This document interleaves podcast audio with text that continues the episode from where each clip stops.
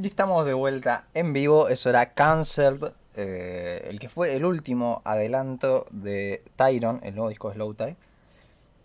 Y que vamos a partir hablando un poco por ahí, creo yo. Eh, Por la cancelación de Slow Tie. Porque es lo más polémico, entonces es lo mejor sacárnoslo de encima primero. Eh, Claro. Es un flex muy jodido el de no me podés cancelar, tengo 20 premios y encabezó un Glastonbury. o sea, porque primero que es real, o sea, hay gente que es incancelable, nos guste o no. Y, y segundo el tema de, de, bueno, de que es polémico, de que la cancelación, si bien se la ha tergiversado mucho su uso, en realidad es una herramienta re importante para un montón de cuestiones. Pero estuve viendo una entrevista a, a Slowta, en la que le hizo Fontano, en la que ahí habla un poco del tema y evidentemente en el disco lo habla y en otro montón de lugares. Y algo que dice él ahí que me parece re interesante para pensar este tema, es que en realidad ellos sintieron los dos toda la vida de que los quisieron cancelar. Y no cancelar en el sentido de este que le damos ahora, de la cuestión de género, o sea, cuestiones de género que terminan desenvolviendo en que se cancele a alguien, o de racismo, o de etcétera, sino que toda la vida les pusieron una bocha de obstáculos para llegar a donde están.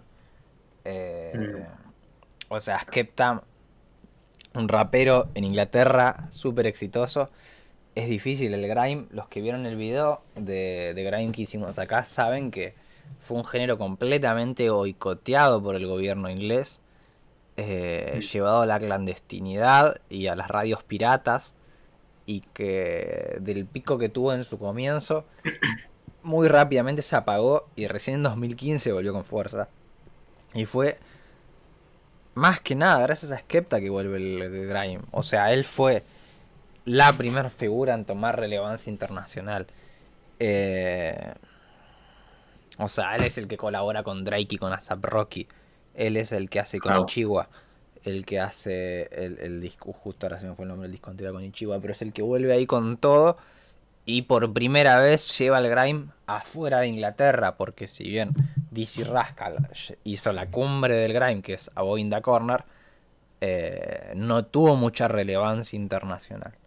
Eh, más allá de gente como nosotros que busca, se fija y etcétera, digamos. Pero no tuvo impacto en Estados Unidos como sí lo tuvo Skepta, como después lo tuvo Stormzy y demás. Y hay otra gente responsable de la vuelta como Jamie y así.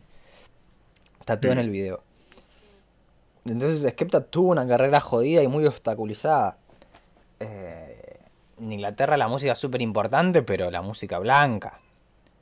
No. Que haya estrellas negras eh, es una novedad dentro de todo. Estrellas a ese punto, Stormzy estuvo en el escenario más importante a la hora pico, o sea, fue el headliner absoluto del Glastonbury, que es el máximo festival de allá y uno de los más grandes del mundo. Y es la primera vez que lo hacía es un artista de grime. Y eso pasó en 2019, si no me equivoco. Eh, y es lo lo mismo, entonces es como esta gente que por muchos lados les quisieron boicotear la carrera. eh, ven la cancelación un poco como eso al final, que les quieren boicotear la carrera una vez más y que no van a poder porque los tipos se rompieron el lomo. Eh, lo cual me parece hiper respetable. Mm. Pero en el caso específico de Slow Tie, en el que sí se habló de cancelación, eh, pasó algo muy raro. No, no, no, ahora, ahora explicamos el tema de lo que sucedió. Slow Tie es un pibe con muchos problemas con eh, las drogas y el alcohol. Bah, el, el alcohol es parte de las drogas, ¿no? Pero bueno.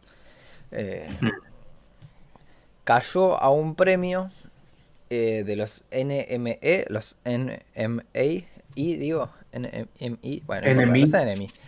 Eh, cayó bastante dopado el tipo. Y esto yo sé que no justifica nada en general, digamos, pero es un factor en este caso, por lo menos desde mi punto de vista, como persona que, que ha estado en, en ese estado más de una vez. Eh, ajá, cuestión. Llega dopado los premios. El premio el que le iban a entregar era el Hero of the Year, o sea, el héroe del año. Como un ejemplo de superación, de salir de los barrios pobres, eh, ser hijo de inmigrantes y llegar ahí y llegar con eh, un buen mensaje y una forma que se puede tomar como inspiradora para un montón de, de gente, especialmente de jóvenes y demás. Pero el tipo cayó de una forma muy poco... Yo calculo que ya la presión de recibir ese premio, alguien como Slowta, digamos, eh, que recurre al autosabotaje seguido, es muy jodida, entonces se autosaboteó bastante y en vez de aceptar ser el héroe del año, ahí se convirtió en el enemigo del año un poco. Porque lo que sucedió fue que presentaba estos premios una tal Catherine, que yo sinceramente no la conozco, pero esta vez es una persona importante, eh, al menos dentro del mundo, creo que es una actriz de, la actuación en Inglaterra, y la estuvo cargoseando. Yo no sé si en otros países se usa el término cargosear, pero como molestando, como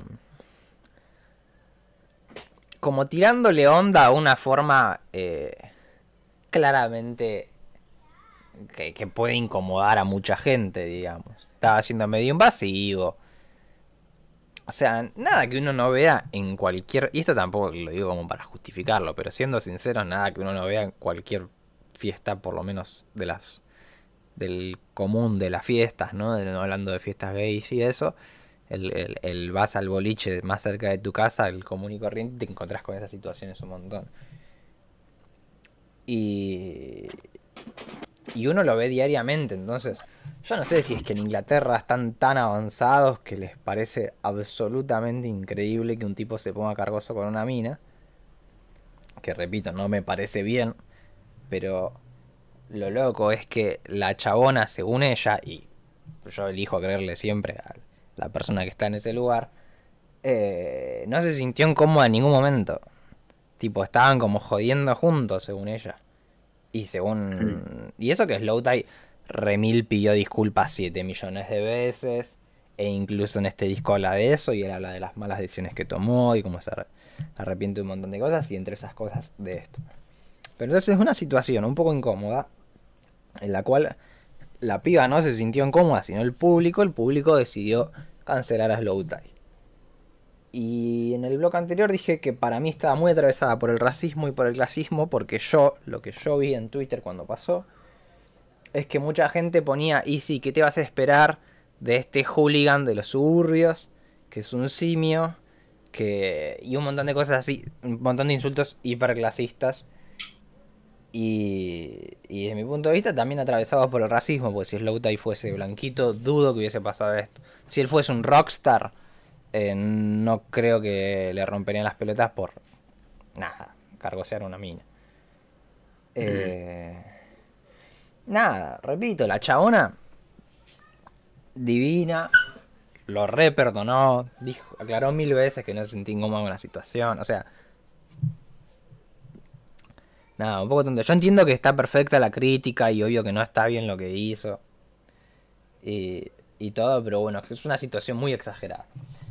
Eh, y de eso que pasa en Twitter, que la gente piensa que nada, no está muy bien el mundo real, digamos. Se mete en Twitter y, y pasa como otro espacio de, del universo, en el cual es todo muy exagerado. Eh, e intenso. O sea, esas cosas en persona no, no, no suceden en general. Pero bueno. Esa es un poco la historia de la cancelación. La pueden ver en un montón de lados, pueden ver los testimonios de la piba, todo. No es como que quiero decir, oh, esta es la verdad. Pero nada, está ahí en internet y eso, la gente enojada, gente X de Twitter, que eh, los pixeles, como dice nuestra amiga Milo. Eh, un par de pixeles de internet. Pero bueno, que lo, lo, malo es que a Slowtie le cagó bastante la cabeza la situación y seguramente a cualquiera que pase por ahí, ¿no? La presión de... O sea, lo que, algo que dice que es reinteresante es, si todo el mundo te empieza a decir que sos el demonio, por más personalidad, fuerza de voluntad o lo que sea que vos tengas, eh, en un momento te lo empezás a creer, o, al menos te empezás a preguntar, eh, ¿soy eso yo? Y a un pibe con un problema de autoestimas, y adicciones como es él y otro montón de cuestiones, ansiedad, bueno, demás. Eh, claramente está esa famosa vocecita medio hija de puta que la mayoría de las personas tenemos en las cabezas que nos dice cosas malas sobre nosotros mismos todo el tiempo. Entonces, Slow Tie salió muy mal para la situación. No solo a nivel eh, celebridad, digamos, entre comillas, sino a nivel psicológico, que es lo, lo más peligroso. Mm. Eh, o sea, es un pibe que habla un montón del suicidio. No solo desde que pasó eso, pero desde que pasó eso yo creo que tuitea mucho más sobre esas cosas. Por ejemplo, ¿no? Yo no soy amigo suyo, aunque me encantaría. Eh, pero son las cosas que uno percibe desde afuera y también se percibe en el disco. Eh, entonces es jodida la situación. Yo creo que esto va a tener mucho que ver con lo que hablamos en el podcast de. En el podcast de Kanye, que era justamente sobre la cancelación a personas que no cometieron delitos, porque esto claramente no es un delito, asumo es eh, una actitud irresponsable, una actitud molesta o, lo que sea, pero claramente no es un delito, eh, o al menos según la constitución. Eh, entonces, bueno, se aplica un poco lo mismo, ¿no? Ya si la cancelación es difícil en, cuestiones más delictivas y criminales, en estos casos en los cuales realmente lo más probable es que la gente que lo esté señalando por el dedo en Twitter tenga familiares que hagan exactamente lo mismo y amigos que hagan exactamente lo mismo, qué sé yo, es raro. Um, eh, me dejáis la papita súper caliente, weón. El me- mejor forma de iniciar un, un, un stream y de tomar la palabra. Eh, uy, hartas cosas. Eh, en primer lugar, repetir el disclaimer que hiciste al principio, eh, de que acá nosotros igual eh, no nos interesa en ningún minuto como cuestionar la idea de la cancelación o las distintas herramientas que pueden tener eh, los feminismos, las mujeres, en este caso, o en general como la- las disidencias, la- las expresiones contrapoder, digamos, eh, que utilizan la cancelación de alguna u otra forma. Fue un tema relevante en las dictaduras en Latinoamérica, se ha usado mucho con los, eh, con los feminismos últimamente acá también. Y, y nada, como que cuando la legalidad no está de tu parte es una herramienta que puede ser súper relevante. Eh, entonces, en ese sentido, como la cancelación, todo bien. Ahora, ¿cuál es el problema? Eh, cuando vienen un montón de mujeres inglesas blancas a cancelar a un inglés, eh, o sea, no pobre, porque ya no lo es, pero con bajo capital cultural, digamos, eh, por un evento público en el cual la persona eh, como participante se cagó de la risa, ¿cachai? La, mujer supuestamente acusada en realidad como que, o sea, en, en un principio le siguió el juego, después eh, Slutai como que mm, se, se pasó de, de, de rosca, la cagó y, y- y aceptó el error y pidió disculpas y todo el tema. Entonces, eh, bajo ese concepto eh, que ya profundizó el Agustín, que vengan un montón de mujeres blancas que probablemente no escuchan Sí, a- y, a no mujeres, un montón de tipos vi yo. Gente que vos decís, pero ¿a, a qué, ¿en qué pony estás? Mm. Es que, claro, pero mi punto más allá de eso no es como el, el tema de si son mujeres o hombres. Mi, mi- mi punto es que son como blancas, de plata, ¿cachai? Eh, esa, es- esa cuestión me pareció como más complicada al respecto. Eh, en el fondo fue como... eh, fue una, una facilidad muy grande para ca- cancelarlo, ¿cachai? Eh, por un acto que ni siquiera daba para eso, por, por, por- por lo que tú explicaste al final.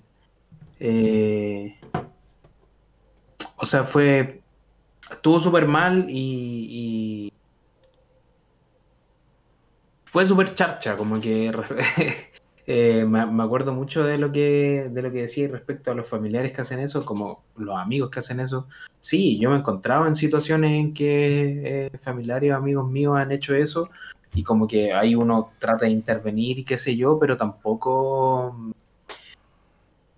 tampoco uno es como el dueño de la moral y, la, y, todas las banderas como para...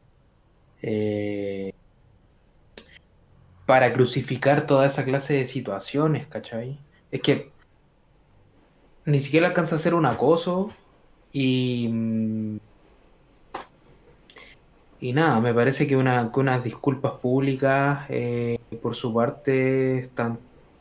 O sea, deberían ser suficientes, ¿cachai? Como que no... Me parece que la gente que, que, que se dio el tiempo para informarse nunca defendió la postura de cancelar a, a Slow Tie. Y no estoy hablando de los fans de Slow Tie o, o de la gente que escuche rap o, o, de gente que, que, no esté tan a favor del feminismo, sino que simplemente, weón, según yo, aquí hay un problema muy grande de información, en el sentido de que muchas veces aparecen titulares eh, como molestosos que, que, que producen que eh, se den ciertas conductas en redes sociales del estilo cancelar. Entonces, aparece un, titular en algún diario diciendo como slow tie cosa a eh, esta muchacha, no me acuerdo el nombre, eh, y listo, Twitter se convierte en una olla hirviendo. Y después tiene que salir Slow tie pidiendo disculpas, después tiene que salir ella misma diciendo como, hoy en realidad no fue tan así, después salieron los videos, que en realidad en los videos, o sea, en el video tú te das cuenta de que, pese a que es una, como que es un tema inmoral, eh, como, o sea, Slow Time no es un weón que actúa precisamente bien porque se pone a agarrarse a combos con un eh, con un con un loco, eh, le está gritando weón a la loca, qué sé yo. Pero pero tú no estás diciendo como ahí estoy viendo como algo horrible porque la loca le grita cosas de vuelta, eh, le sigue el juego le tira las tallas, se acerca a ella con el micrófono, ¿cachai? Como a... o sea, fue, fue, una situación que para nada daba para, para lo que generó. Eh, pero eso es un problema de la importancia que les damos a las weas que pasan en Twitter igual, ¿cachai? Eh, no sé si fue algo tan relevante, weón. No, pero bueno, es eso lo de siempre. Hay gente que no desde mi punto de vista, no. No saben lo que quieran en el sentido de que no, a la hora de salir y señalar, o sea, como que lo hacen de forma inconsciente, ¿no? Por inercia yo veo algo que no me gusta y lo cancelo. Eh, eh. Y como que no hay, no se piensa una solución. Y yo lo entiendo en casos como, qué sé yo, R. Kelly denunciado por trata de menores. No, bueno, sí, obvio que mi mierda me importa a mí si R. Kelly puede ser reinsertado o no en la sociedad por mí que se cae muriendo. Pero estamos hablando de algo que, al menos en Argentina, se ve cotidianamente, ese tipo de situaciones. Sí, pero es que el, problema es que es que eso no lo justifica, ¿cachai? No, no, claro, pero digo, la gente no está pensando en, bueno, hagámosle una crítica para que se dé cuenta de que lo que hizo estuvo mal y que no lo vuelva a hacer, que es lo que o sea, el objetivo tiene que ser ese, que no vuelva a pasar, digamos, que, aprendas Lota y que los hombres, si se quiere, aprendamos esa lección, digamos. Claro, pero, eso tiene que ver más con la gravedad de la conducta que con lo común que sea, ¿cachai? O sea, Slow Tie, un hombre pobre, eh, ejerció violencia de género. ¿Nos sorprende? No nos sorprende, ¿cachai? Es como... Eh, tú y yo, que somos tipos que se supone que somos un poco más letrados y deconstruidos y la weá, somos personas que ejercemos violencia de género igual. Los hombres que nos escuchan muy probablemente ejercen violencia de género igual. Y, digo muy probablemente y no de seguro simplemente porque no los conozco, ¿cachai? Pero, pero, pero eh, internamente estoy bastante seguro de que todos los hombres, por lo menos los hombres cis, hetero, etcétera, ejercemos violencia de género. Ahora bien, em, como, como decís tú, cometió un error eh, brutal e incorregible, no para nada. Eh, y, la mujer supuestamente víctima de la situación así lo, explicó. Entonces, siendo así, como que em, el, juicio como el juicio de Twitter, de Twitter digamos, eh, se convierte en, en, un chiste al final. Se convierte en un chiste. y, y es súper, eh, o sea, lo que, lo que me resulta más triste de, de todo Eh, no, en realidad no es lo más triste, pero, pero por lo menos lo que encuentro charcha es que yo mismo me siento un poco culpable ahora mismo hablando de esto y como dando explicaciones, porque siento que, que al final, em, como que igual, para defender al weón tenéis que explicar y, defender ciertas conductas que por supuesto que no estuvieron bien, pues weón. ¿Cachai? Pero, pero como el, el juicio estilo Twitter es tan duro, eh, tan injusto en realidad. Eh, nada, eh, terminamos teniendo que hablar de estas cosas. Sí, yo qué sé, yo tengo fe de que sea transicional y de que se vaya encontrando solución a todo esto. Pero bueno, eso, o sea, como que al final lo que pido, mi reflexión es que no sea inercia cancelar, que se cancelen casos en los cuales realmente hay una necesidad. Sí, Esto no es que quiero leccionar al feminismo ni nada, ¿eh? lo digo en general porque Twitter es, desde mi punto de vista, algo muy distinto a, a lo que realmente el movimiento feminista o los movimientos feministas o los movimientos por los derechos de cualquier minoría en realidad. O sea, es como una masa de, los social justice warriors, como eran, se decían en una época. De eso, de gente que cree que está haciendo un bien por el mundo y en realidad está siguiendo una corriente que... Ah, eso, tristemente está agarrando una herramienta que tiene potencial para para ciertas situaciones y la está usando para absolutamente cualquier cosa que vean y no les guste. Sí, no, y, también hay que considerar que la propia cancelación es, un debate abierto dentro de los feminismos. O sea, eh, no solamente porque haya, haya un cuestionamiento interno respecto al tema, eh, no sé, pues hay corrientes que son antipunitivistas, eh, que, son, que son abolicionistas, que están en contra de la cárcel. Entonces, como genera eso con la cultura de la cancelación es, bien complejo. Eh, pero también es producto de que hay muchas formas de ser feminista. Pero pero fuera de eso, también yo he visto constantemente reclamos como desde las propias feministas hacia esa conducta de Twitter, porque en el fondo cuando tú conviertes a todo error moral en cancelable, eh, decastas la herramienta de la cancelación como algo útil políticamente. Entonces, como que ni siquiera es como que estemos yendo necesariamente en contra de, de, las posturas que yo he visto defendiendo a, mujeres feministas como em, que, tienen cierta que, tienen más bagaje que uno y experiencia de uno respecto al tema. Eh, tristemente el, el, grime no es lo suficientemente conocido y popular eh, dentro de la música que escuchamos acá en Latinoamérica como para haber invitado a alguna mujer a explicar la situación mejor que nosotros, pero Sí, sí, no, no, este es el podcast con menos rango de invitados que, tuvimos. Eh, sí, no. Pero bueno, nada, eso. Eh, no hay que cancelar por inercia, me parece a mí. Acá Novita dice que en Twitter hay muchos fascistas. Sí, en Twitter hay de todo tipo de. Mucho bot. Es un. Sí. Es todo un zoológico Twitter, ¿no? Es uno en el cual uno no se quiere meter. Bueno, como ningún zoológico en realidad, por lo menos. por lo menos yo. Eh, pero bueno, nada, queda abierto evidentemente lo que hay que me parece como debatir y si más amplio es la cuestión del punitivismo. Eh, pero bueno, hablemos un poco de Sloat y volvamos atrás en el tiempo. Pues yo di mi opinión sobre él en el video de, de Grime, pero nadie sabe qué opina de Slow y Felipe, por lo menos de, lo previo a, a Tyron, así que te, cedo la palabra para que cuentes tu experiencia. Em, a ver, primero, eh, me parece un personaje súper interesante. Yo creo que eh, todo eso que tú, tú, expresáis bien con esta idea como de ver el Lowtai como un amigo y lo que sea. Em, yo creo que es producto de que el tipo tiene mucho carisma. Tiene mucho carisma, eh, pero es un carisma súper especial, es un carisma como como medio, medio panqueta, medio de clase, por supuesto que sí, eh, y que engancha por ahí. Es un tipo que, que en el fondo a, mí me encanta por lo, por lo poco políticamente correcto que es, en el sentido como de aparecer con la cabeza de Boris Johnson eh, y, y, mearse en todo. Y el, y el concepto ahí, se lo quiso cancelar desde la derecha.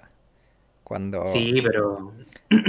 Eh, para el contexto, apareció en los Mercury Prize eh, con un... no la cabeza real, sino una réplica de la cabeza de Boris Johnson, que es el primer ministro, o sea, el presidente, digamos, de, Inglaterra, que es como una especie de Donald Trump británico, para hacerlo resumidamente. Y, y, que en el fondo es el gran impulsor del, del Brexit, de esta medida que nadie creía que iba a salir, eh, pero que finalmente constituyó la salida del Reino Unido de la Unión Europea. Pero geopolítica no nos metamos a eso ahora, a menos que quieran. Mira, justo tengo un, un, mapa del globo terráqueo atrás mío, XD. Em, pero bueno, el tema es que eh, es todo un personaje que, que no tiene ninguna intención de de guardar las proporciones o de, o de, no estar a la vista. Eh, y eso me parece genial, porque siento que puede decir muchas cosas con las que yo estoy de acuerdo, pero con las que sinceramente yo no sé si me atrevería a decir. Eh, como que ocupa ese personaje eh, socialmente para mí. Musicalmente me parece un buen genial en el sentido de que tiene unos flows impresionantes, tiene una voz que, es rarísima y, hace que funcione muy bien dentro de, los rapeos. Eh, también es un tipo que se ha metido en la producción. Eh, no sé desde qué tan temprano. Ahí, Agustín, tú, eh, tú ayúdame. Pero... siempre hizo beats, pero usa al final lo que él hace se usa poco. Le hacen más bits otras personas, pero él evidentemente sabe la cuestión y tirará opiniones y demás, digamos. Pero ponte tú en el Nothing Great About Britain, Britain eh, ¿hay bits de él? En ese no. Eh, en los singles que salieron entre este disco y el anterior, eh, hay algunos que sí por lo menos dentro de los productores está él. Mm. Bueno, y que, por lo demás eh, tampoco es como que tenga una carrera gigantesca, si al final ah, claro. Eh, el, disco, el, disco anterior, el Nothing Great About Britain, es un disco del 2019, si no me equivoco. Y, y es su disco debut, digamos. Eh, lo que pasa es que fue un disco, claro, tan bullado, tan importante que hizo harto ruido. Pero, pero nada, me parece que, es un tipo genial en ese sentido. También me parece un tremendo liricista. Eh, en el sentido de que debutar con un disco conceptual, de alguna manera, no del todo, sino porque en, el fondo no es como que. Eh, no es Pink Floyd, digamos, pero tiene este rollo respecto a que eh, el reino, lo, como que mm, es un discurso, digamos, literalmente anticorona, eh, en, el sentido de que toma este nacionalismo tan presente en, un país que, es regido por una monarquía y, eh, y convierte su discurso de su disco en todo lo contrario, en la idea de que eh, no hay nada bueno en en esa Gran Bretaña. Y, a partir de eso comienza a ser un discurso eh, elaborado en una dirección completamente contraria respecto a, lo que pasa en, el mundo que él conoce, en, en, la, en el Reino Unido que él eh, eh, vive, digamos, y, como no es el, el UK oficial, y con eso para mí, como que, o sea, es un concepto lo suficientemente elaborado para decir, oye, este weón está pensando bastante lo que está diciendo y, que te invita a, indagar en sus letras, pese a que son en un inglés dificilísimo, porque es básicamente un, un argot del, del bajo eh, Inglaterra, que, que, yo por lo menos pese a que como que tengo cierto baje de inglés y que puedo escuchar Pero a un... Dime. Porque esto se me hace. eh, allá en Chile les enseñan inglés de Estados Unidos o de Inglaterra. Porque supone- por la historia de Estados de Chile imagino que el yankee. Pero acá nos enseñan el inglés, entonces para mí es más fácil slow tie que otros. Tal vez depende un poco de eso. Mira tú. eh, y eso que con- considerando las Malvinas Sí, es algo que no un giro que no me esperaba. Pero culturalmente Inglaterra sí tiene Eh, mucha irrelevancia en la música de este país, por lo menos, y sí la enseñanza inglés se enseña inglés de Inglaterra. Mira tú, no, acá depende, weón. Depende mucho porque eh, eh, en el fondo depende de dónde estudiaste, pero en general se enseña sí más el de Estados Unidos.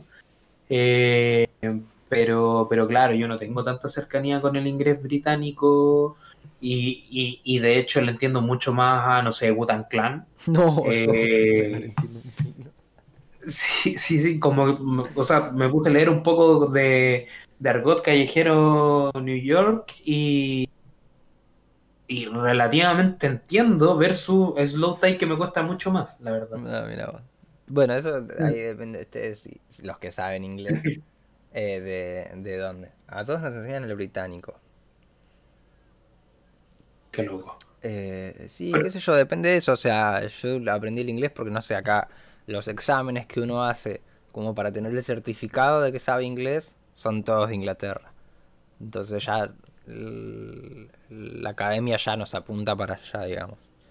Claro. Eh. Acá te dan la opción, te preguntan. Claro. Y, y en el fondo están los dos exámenes total, son pagados esos exámenes, entonces, Sí. por supuesto que acá prima el libre mercado. Pero, qué sé yo. Eh, no, bueno, seguí, seguí vos. Quería aclarar eso porque me parece re interesante. No, no, completamente, pero, pero claro, en este caso para mí presentó un desafío igual el entender un poco las letras de Slow Tie en ese aspecto y tuve que revisar un poco, meterme a Genius eh, o para el traductor un poco y me llevó una agradable sorpresa. Igual me pilló un poco descubriendo el grime, entonces de alguna forma Slow Tie es un gran exponente del grime. Eh, es, es como un, un personaje que de cierta forma lo corona para mí lo, lo, lo em, cierra estéticamente, por así decirlo, en, en el disco anterior. Principalmente porque, porque toma varias cositas de lo que se había hecho y la hace muy bien. Eh, que es lo bueno de llegar eh, dentro de la segunda generación a una fiesta que, que había empezado sin ti. Em, y, y eso, Juan, me, me parece que es un, un sujeto muy capo y que y que me sorprende las muchas capas de eh, de como de generación de arte que tiene en el sentido de que las letras tienen segundas lecturas pero las pistas también son muy eh, poco genéricas eh, los flows son profundamente versátiles entonces bueno, como, como que si ese es tu disco debut, que queda para adelante. Sí, sí, sí, sí. Fue Nothing Great About Britain fue el disco debut de 2019, claramente, para mí. Eh, bueno, también estuvo el de Black Midi, por ejemplo, pero yo le, le tengo mucho cariño a, a Tai. Eh, pero es brillante. Y tiene esto de... Hay una cosa genial de escuchar rap de Inglaterra, pero especialmente de gente como es Lowtie que se deja llevar tanto por la jerga, digamos. Eh, Que es que hay palabras que solamente la pueden rimar ellos entre sí. Eh, hay un- una de Skepta, bancame que busco, pero en este el estribillo de Cancel que hablábamos hace un rato, eh, Mm. que es buenísimo, eh, rima, una palabra con Yankee no la podría rimar de esa manera. O sea, rima Glastonbury. Eh, Sí. Con, no me acuerdo qué mierda rimaba, pero estoy buscando. Estoy. Eh, Glastonbury con. Con Hands on Me, Cancer Eh. Who. Claro, dice Glastonbury. Viste lo- como lo tiene una cosa. O sea, Sí, sí, lo hace con Glastonbury. Eh, es una cosa ah, muy loca. Y eh, eso lo hace gente Sí. también, como Skepta, Stormzy. Eh, Pero, pero ojo que eso no es. Eh, eso no es porque sea inglés. Eso es por, por, ser básicamente un hooligan, por así decirlo. claro, sí, sí, sí, eh, eso. Lo que se deja llevar por el acento eh, y la. Sí, la expresividad de la calle. Hay otros que son como más formales, si se quiere, ¿no? O sea, como que uno piensa en, en el inglés de Inglaterra y piensa en eso, en los exámenes de o al menos yo pienso en los exámenes de inglés, de que te, tenés que hablar todo fifi y que es todo súper medio exageradito y, y que, en, el, el, ti y estos te hablan como el orto, es hermoso. Eh, no, no, hablan horrible. De hecho, de hecho, ahí pasó algo muy interesante porque eh, si tú te das cuenta, el, el inglés Kuma de Estados Unidos, el inglés, el inglés niga, digamos, eh, perdóname YouTube, em, como que tiene esta tendencia a, deformar el lenguaje en las vocales últimas, como, no sé, pues, estilo eh, Tupac y Biggie. No era eh, Who Shot You, sino Who, Shot Ya, ¿cierto? Eso se produce porque en el fondo los colonos ingleses que llegaron a Estados Unidos, buena parte de ellos, eran sujetos no precisamente de alta alcurnia, muy similar claro, a tiraban la, la, escoria de la sociedad. claro, exactamente. Eh, los colonos, tanto España, Latinoamérica, como ingleses a, Estados Unidos, Canadá, eh, no eran los mejorcitos de la sociedad, no eran los nobles, y por tanto em, traían su forma de hablar, que era la forma de los barrios de Inglaterra. Y la forma de hablar de los barrios de Inglaterra era justamente así, con el shot ya. El, y, los ingleses inventaron eso, digamos que se convirtió tan popular finalmente en Estados Unidos y que terminó formando parte de la entidad del rap gringo, ¿cachai? Eh, entonces, como que en, ese sentido hay más encuentros entre el, inglés pobre, digamos, y el, y el gringo pobre, versus el, inglés que habla un norteamericano eh, republicano participante de la clase política y eh, la monarquía inglesa. Sí, es re interesante la historia de, la colonización de Inglaterra a Estados Unidos, muy, de muchas historias muy locas. Y otro factor súper interesante que habría que explorar cómo llegaron a desarrollar esa versión tan propia del inglés, eh, que son los jamaiquinos. Los jamaiquinos en inglés lo hablan Pero, es una cosa impresionante. Todas las palabras son distintas, es increíble. Y, y hay mucho flujo de jamaiquinos a Inglaterra. Entonces, eso también es una influencia. Y otra influencia, creo yo, y me parece interesante, porque hay como. Yo no sé si será eh, físico, si tendrá que ver con las familias o qué, pero siento que los raperos ingleses, eh, hijos de africanos o directamente africanos, tienen como un deje también distinto. Yo en Storm sí siento que hay algo en la tonada que es distinto a lo de Slow Tie o de otros raperos de Grime, que si bien no son hiper blancos y son re de barrio, los que son blancos esos son súper de barrio, o bien de Europa del Este, o sea, de países como Polonia, así medio pobretones. Hay como una pequeña diferencia de eso de tonada y entonces también es la genialidad de ir encontrándole la distinta sonoridad a las palabras. Que es lo mismo que podríamos estar hablando de la diferencia entre el rap colombiano y el rap chileno, digamos, o el, o el rap mexicano y el rap español, digamos. Hay un montón de cuestiones súper interesantes ahí de, los acentos, eh, de las jergas y otras cosas que entran en juego. Pero en Inglaterra mm. se nota mucho porque, nada, los de barrio allá hablan especialmente desprolijo. Con el grime especialmente se nota mucho. sí, sí. sí.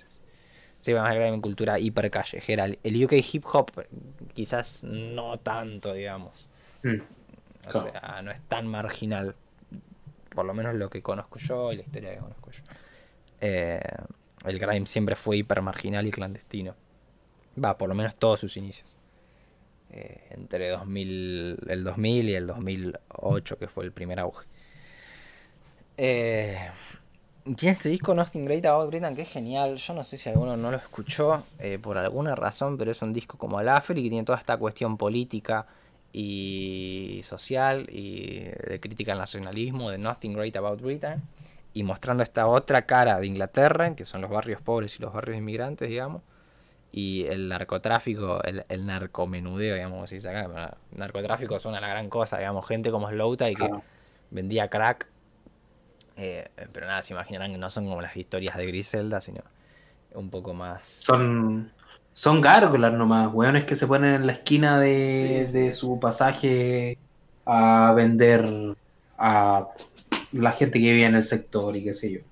Sí, para empezar, la gran diferencia en Estados Unidos sería lo fácil que es conseguir armas en Estados Unidos, digamos. Bueno, sí. Eh, hasta donde yo sé en Inglaterra, claro, no están tan armados y esas cosas. O sea, muere mucha menos gente por esas cuestiones. La droga de por sí no es tan mala, bueno. Eh, es todo un mundito interesante. Todo, todo con las comillas del caso YouTube, no te enojes. No, por supuesto. Antropología estamos haciendo, señor. Eh, y que además es súper auto, autobiográfico, Nothing Great About Britain. Y es genial, la historia de y es un palo en las pelotas. Eh, tiene este tema Northampton Child que por lo menos a mí eh, casi siempre que lo escucho, si es que estoy prestando la atención que merece, eh, nada, me hace mierda. Eh, mm. Porque Slowtie eh, tuvo una historia muy chota. Hijo de madre soltera, o sea, el padre los, abandonó al toque, después vino un padrastro, vivieron unos años con el padrastro, nace un hermanastro de Slowta, va un hermano con este padrastro, digamos, y la madre, y al año muere este hermanito, al año de vida de él, digamos, y se va, si no me equivoco, ahí se va el otro padrastro, después en un momento llega uno que era eh, tranza, dealer, digamos. Y ahí Slowtie aprende un poco y ahí decide como que quiere ser dealer. Incluso tiene una, una canción que se llama Drug Dealer que es genial, pero es muy jodida a nivel social, que es como la pregunta que te hacen cuando seas chiquito, que es qué quieres ser cuando seas grande, y la respuesta de él es eh, Drug Dealer, what, else can I do? O sea, eh, ¿qué más puedo hacer si voy a ser tranza, digamos? Eh, o sea, es jodido, claro, el chabón lo veía al novio de la madre, que venía cagadísimo en guita, que estaba re bien y que era trans, y dice, sí, sí, yo quiero estar así. Eh, pero es de esa inocencia de niño a después como adolescente terminar siéndolo. Eh, hmm. Y bueno, un montón de cosas de mierda en el medio, de estos padrastros maltratando a la madre eh, físicamente y un montón de cuestiones, bueno, que no debería vivir nadie en, lo, posible, digamos. Y que él cuenta de una forma como todo lo que él cuenta, o sea, él para decirte que, que se cagan todo, es muy sincero y es muy real y se siente realmente como una persona que en ese momento en el que estaba rapeando no le importa una mierda nada. Eh, así como cuando el tipo te está contando los peores momentos de su vida se sienten reales. O sea, eso es lo que yo más aprecio de Slowta y por eso digo que se siente un poco un amigo. Porque yo no creo que Slowtime me haya mentido nunca, ¿me entendés? Claro. Eh, o sea, es un tipo que. O sea, va más allá, porque yo, a mí hay un montón de gente que me preguntaba que son músicos y dice, no, estos mienten las canciones, no creo. Pero hay una cuestión con el y que, por lo menos por las cuestiones que yo viví con la gente con la que yo me relacioné, lo veo muchas cosas de y en mis amigos, en mis, mis parejas, y mi, a mi pareja, mis exparejas, digamos, en todas las personas con las que yo me relaciono en mi vida, por lo menos de más o menos mi rango etario, eh, veo un montón de cosas en común, entonces yo las siento todas súper reales. Eh, hmm. Entonces no tiene que ver con creerle tanto, no, sino de que está ahí, son cosas de que para mí es la vida y me siento reidentificado como como latinoamericano, ¿me entendés? Yo nunca pensé que con un rapero inglés me iba a sentir identificado a ese punto y lo iba a sentir tan real. Porque el tipo está en Europa. Y tenemos esa imagen de que Europa es el primer mundo y fi, y él en Nothing Great About Britain justamente señala que no es todo así. Es que la lección de ese disco es proletariados del mundo unidos. sí, eh, eh, al final puede ser muy inglés y todo el tema, pero, pero es una experiencia de marginalidad y la marginalidad es marginalidad en cualquier parte. Tiene matices bastante importantes. Eh, por supuesto que sí, porque él sigue estando en Inglaterra. Pero. era pobre, pero eh, tenía casa, siempre tuvo una casita que que acá sería una casa desafable en mi barrio, digamos, ¿no? o sea, sería una casita normal del barrio, qué sé yo. Sí, eh, por las casas de un como nunca se lo trataría de eh, pobre, a menos que esté justo en un contexto muy de gente con plata, digamos, pero acá en el barrio sería un pibe normal. Claro. Y allá es el pobretón. Pero bueno, igual pero en, en, otros sentidos, principalmente en los códigos, en, la forma de vida, en, la lectura respecto a tu propia autoestima en relación con el universo en el que te moví, eh, es bastante similar, digamos, entre, em, entre nosotros y, y Slow en ese sentido. Em, a nivel psicológico y su relación con las drogas, o sea... Sí yo he visto mucha gente muy querida eh, autosaboteándose mucho, como hace Slow Tie, haciéndolo a veces con drogas y otras veces la cabeza y otras veces todo junto. Mm. Entonces, es muy real. Yo calculo que hay gente a la que yo le digo que Slow Tie es mi amigo imaginario y me dicen que soy un gil, pero que tal vez nunca se relaciona con alguien así o, o, o qué sé yo, no le genera empatía a ese tipo de persona, pero Yo creo que si viviste un proceso así muy desprolijo y sin contención, quizás más real que un amigo eh, de tu vida, eh, de drogas como escape y demás, eh, y es una persona eh, nada, muy real, muy real, muy, con la que uno termina empatizando así o así. Sí, es que ahí hay dos cositas que creo que son súper importantes. Tú en un momento mencionaste que el, disco era muy autobiográfico. Yo creo que más que eso, simplemente las letras, la carrera de Slow Tie es súper autobiográfica. Em, porque digamos, e, e, ese disco en particular, el, Nothing Great About Britain, eh, tiene la, la, genialidad de que te lleva un poco al pasado de él y en ese sentido como que te explica un poco más su, su biografía, pero toda su carrera ha estado súper eh, guiada por las circunstancias personales de él. Eh, este disco también, digamos, el, último disco también, como vamos a ver un poquito más adelante, pero lo que pasa es que, claro, no se siente tan biográfico porque no tiene tanta historicidad, es más bien mm. presente. Eh, pero Slowtie siempre habla como de sí mismo y de, y de lo que le pasa, lo que por lo demás es un gesto súper rapero. Eh, porque es un gesto también súper marginal, en el sentido de que cuando no tenías una formación eh, gigante de libros y referencias a las que hacer patente y no tenías un mundo que conociste respecto al que, al, que puedas explicarte, eh, la única forma que te, puede que, te queda para expresarte es la de eh, tu mundo cercano, que está principalmente constituido por ti y tus vivencias. ¿Cachai? Eh, y es una weá que vaya a ver en, en, en Biggie Tupac, algo que vaya a ver en, en, en la eh, en Chiste MC Jonas Sánchez en el 2012, ¿cachai? Por lo menos ahora no tanto, pero por lo, por lo menos sí en esa época.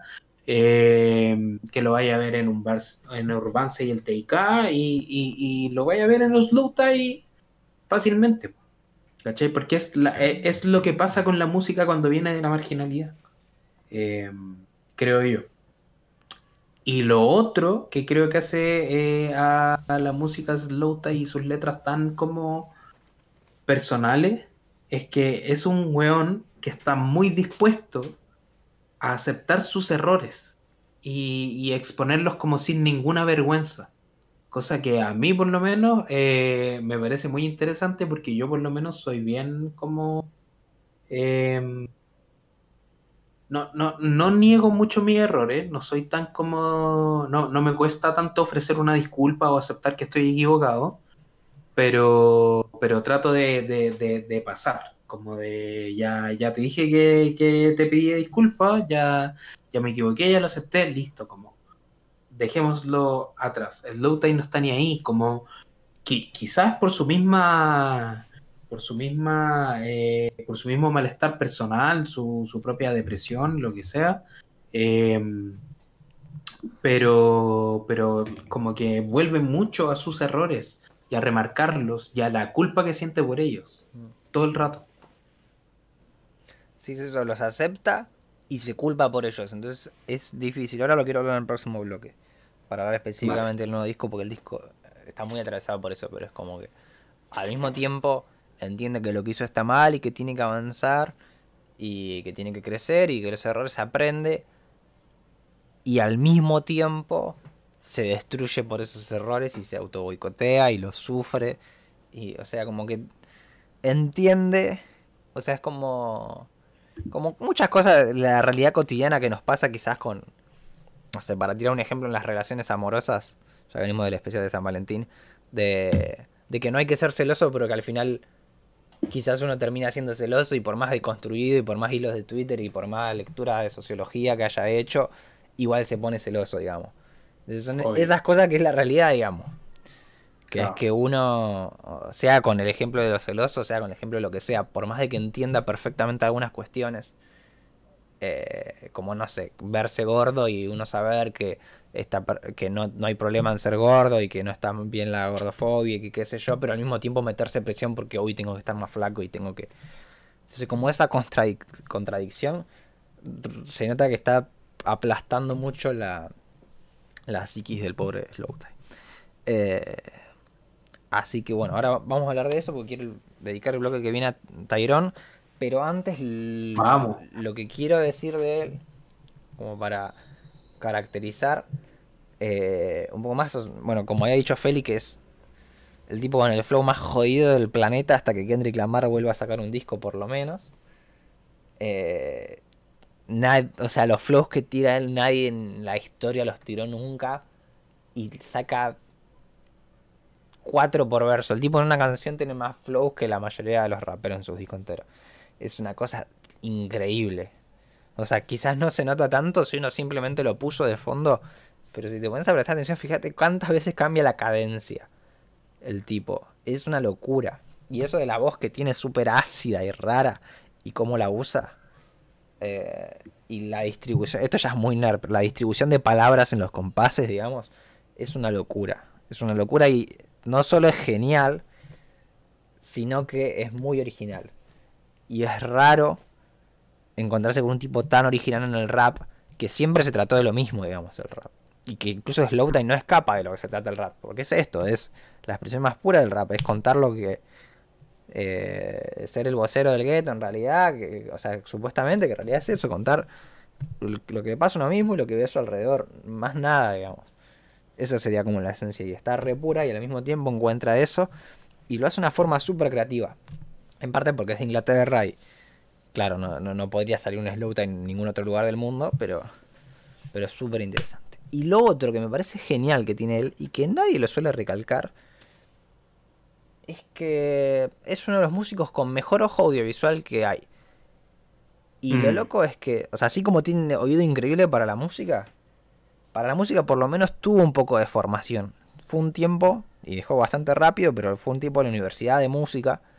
Eh, y qué sé yo, siempre, hasta donde yo tengo entendido, siempre supo que quería ser músico pero para lo visual tiene un ojo increíble. De por sí la tapa del primer disco, que es él, con atrás los edificios de Northampton, que es como básicamente las azoteas de Nueva York, digamos, los monoblocks y todo eso, o sea, la parte que no, no te muestran las guías turísticas de Inglaterra. Y él, con un símbolo tan inglés como la guillotina, puesto ahí, y como bufón. O sea, que al final es como y incluso hasta uno lo puede, o sea, lo puede relacionar con un montón de cosas porque, y eso es lo genial, hasta uno lo puede relacionar con una especie de, de que Slowtime muere, es el bufón y el bufón muere por nuestros pecados, digamos. Eh, y el tipo está ahí justamente por eso. Eh, él es el bufón y él tiene que ser el chivo expiatorio de todo lo demás. Y por eso él va ahí y, da vergüenza y da asco y todo lo que ustedes quieran. todo lo que los ingleses y Fifi quieran. Eh, porque tiene que ser el bufón, pero alguien lo tiene que mostrar. Y si mm. tiene que ponerse en ese papel, se va a poner en ese papel. Eh, y después los videoclips, los videoclips son geniales, tienen los mejores videoclips de... A nivel por lo menos ideas, escenografía, eso, las ideas. O sea, al final se nota que no es un chabón, o sea, él no los dirige.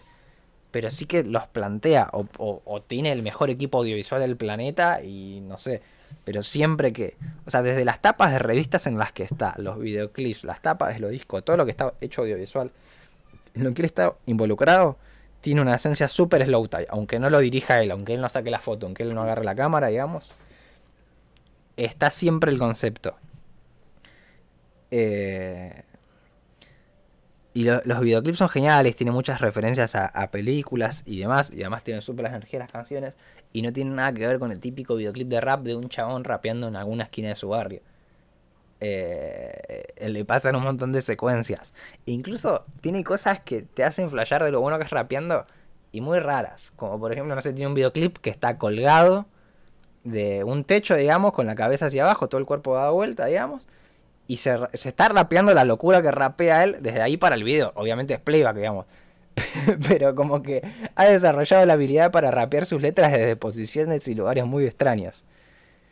Eh, es increíble. Y sé que está involucrado él porque, por ejemplo, el, concepto de la portada del nuevo disco, él lo había pensado diciendo, bueno, cuando tenga alguna tapa de revista les voy a tirar esta. Esto es lo que contó en la entrevista de Fantano. O sea, el tipo tiene ideas y se las da a la gente que hace la tapa de las revistas. Y por eso le salen tan zarpadas. Tipo, busquen en Pinterest Slowda y les van a aparecer tapas de revistas en las que esté él. Y hay cada fotaza increíble. Y pero además, no solo buenas fotos, sino a nivel conceptual lo que significa. Y quiero explicar un poquito, va a explicar, hablar un toque de la tapa del nuevo disco. Y no solo la tapa, sino el resto de gráficas que la acompañan. Eh, porque tiene mucha simbología. Muy slow tie y muy inglesa. Pero espérate, ¿lo vamos a hacer ahora o, a la, o en el siguiente bloque? No, está bien, sigámoslo en el próximo. Eh, pero tiene esos dos elementos que yo aprecio muchísimo en cualquier tipo de expresión artística, que es que tengan cosas distintas a lo que ya hicieron, pero que signifiquen mucho para la identidad del artista. Cinco minutos en total, entonces es muy corto, pero ya contiene de por sí dos mundos. Entonces eso es re interesante, ya lo vamos a hablar. Pero del lado B, el primer adelanto que tuvo el disco, que Feel Away, con eh, James eh, Blake y Mount eh, Kimbe. los que saben un poco de música electrónica saben que James Blake es un gigante, uno de los músicos más importantes de la década pasada. Y siempre había sido una referencia para Slow Tide. y pudo colaborar con él, lo cual está buenísimo. Y nada, es un tema del lado B, que es mucho más tranquilo. El lado A es bangers, chanchos, como Cancel que escuchamos al principio. Y el lado B es... Eh, bueno, ya vamos a hablar del lado B, pero con este tema se van a ir dando una idea. Así que escuchamos Feel Away de Slow Tie y volvemos en un toque. We don't go on dates, we went our separate ways, and we don't conversate. She said I'm playing games, she said she feels trapped, stuck up in this fucking maze. How you been? I've been better than yesterday, and it was just a day. You know I don't complain, standing in the rain, soaking wet, trying to demonstrate that I don't feel away. I never hesitate. What's on your mind? Can you say what you're thinking, babe? I'm too sure for my pockets, no, that's bollocks. Walking through my mind, it's a forest, don't get lost again. Said you want a cottage with a fireplace, sitting by the fire with marshmallows and a chocolate fake. You felt low, I took you higher than a note from a Mariah And still you got the cheek to even try and call me liar One up, one up in the oven, trying to trap me in why I put a baby in your stomach if that's what you desire desire Desire, desire, desire, desire, desire, desire, desire, desire, desire, desire, desire, desire desire, desire, desire, desire, desire, desire, desire, desire, desire. Bueno, eso fue el queridísimo Slow Tie con Feel Away featuring eh, James Blake, que como decíamos es un titán de la música del siglo pasado, y Mount Kimby, que es un dúo que no los tengo muy bien, pero voy a informarme porque producieron una gran parte de Tyron y me pareció que la producción de Tyron es increíble. Felipe está en el baño, ya viene. ¿Cómo va Dindonga? Yo justo llegando para cuando prendo la cámara. Eh, espero que todo bien. Eh, y eso. Estamos acá, hablamos el bloque pasado de lo de Slow Tie y ahora vamos a hablar específicamente de Tyron. El nuevo disco, eh, el disco del verano, como van a decir el disco del año. El, disco del año, Estamos en febrero y ya el disco del año, No, pero, siempre nos molestan de que tenemos como 20 discos del año, Pero sí que fue el primer, o sea, estos hay varios siempre en el año, pero es el primer disco del año así con el hype y todo. Digo, uff, este podría ser mi disco del año. Seguro que sale algo mejor. Yo creo que va a salir cosas mejores, espero, porque ojalá que siempre salga música mejor y mejor. Pero sí que es uno de esos discos que yo sé, también porque soy súper fan de Lowtie, que voy a seguir escuchando toda mi vida. Eh, o que planeo eso, digamos. Si todo sucede correcto y no se va cancelado por algo serio. Eh, pero bueno. Eh, quería empezar hablando justamente de la cuestión audiovisual. Recién vieron el videoclip de Feel Away, que es extremadamente raro. Eh, no, el stream era a las 9, querido Dindonga. Cambiamos el horario. El videoclip este es extremadamente raro. Que se come. O sea, él es una torta. Justo fue esa semana que esas semanitas que era toda una torta en internet. Eh, bueno, Slowtal también es una torta y estaba embarazado. Eh, eh, bueno, muy bizarro. Ahí lo vieron ustedes. Pero es parte de este universo genial que tiene Slowtal en la cabeza visual y que nada, es flashero que alguien tenga tan buena, tan buen ojo sin haber estudiado nada, sin nada, es un tipo, o sea, para mí artísticamente él es genial en general y lo expresa a través de la música y lo audiovisual nomás, pero probablemente haga lo que haga le va a salir algo interesante. Pero les quería hablar de la tapa de Tyron en particular, porque es una joyita. Y así de movida no parece, eh, porque nada, es a primera vista él tirado abajo de un manzano. Y es verdad que justo esta imagen que eligieron para la tapa final no es, al menos mi favorita de todas las que hicieron para la tapa. Pero es el universo de la manzana. Seulade tiene un tema en el que habla de todas las representaciones de la manzana a través de la historia. Tampoco todas, ¿no? Pero varias. Y es verdad que hay un universo interesante de las manzanas. Para empezar, eh, Newton descubre, entre comillas, la gravedad, se da cuenta de la gravedad cuando le cae una manzana a la cabeza estando debajo de un árbol como Slow Tie. Eh, pero esa es la referencia menos significativa, a mi parecer. Eh, lo más trascendente son, si no me equivoco, tres imágenes en específico. Eh, bueno, además de jugar con la idea de la manzana podrida, por ejemplo, eh, al principio del videoclip de Massa con ASAP Rocky y en la tapa del single de ese mismo disco y creo que en alguna tapa de revista que estuvo la idea de la manzana podrida y de ser la manzana mala del, del cajón de manzanas, digamos, la que hace que se pudre una y se pudren las demás, digamos, pero es como la culpable. Slowtie siempre juega, va, siempre no, pero varias veces juega ese papel de mala influencia de una forma muy interesante. Esa, esa imagen, eh, bueno, la imagen del árbol de la vida, qué sé yo, la de Newton, y después está la de esa imagen típica del chancho muerto entero, digamos, para, cocinándose con una manzana en la boca. Eh, que no sé si se ve bien. No, porque justo él no tiene la manzana en la boca. Pero la otra que es la que más me gusta a mí, que es algo muy inglés, me parece a mí, porque por lo menos nosotros interpretamos lo medieval, siempre con, lo relacionamos con Inglaterra. Eh, que es la del que se ponía la manzana en la cabeza y con un arco y flecha le tiraban y le daban a la manzana. Y la que es la como la otra portada, digamos, creo que el vinilo tiene esa portada o el CD, si no me equivoco, y es la imagen, la pueden ver en nuestro Instagram que publicamos antes de empezar como una reseñita del disco y es esa imagen. Es la manzana acá puesta perfecta y la flecha que le dio en el ojo a él. Entonces también el exponerse a situaciones súper peligrosas por el circo y que termine muerto básicamente, porque te da un flechazo en el ojo, te atraviesa el cráneo y te morís, digamos. Eh, me parece una imagen excelente y muy por fuera de, o sea, como la cara más realista de ese mundo de juegos.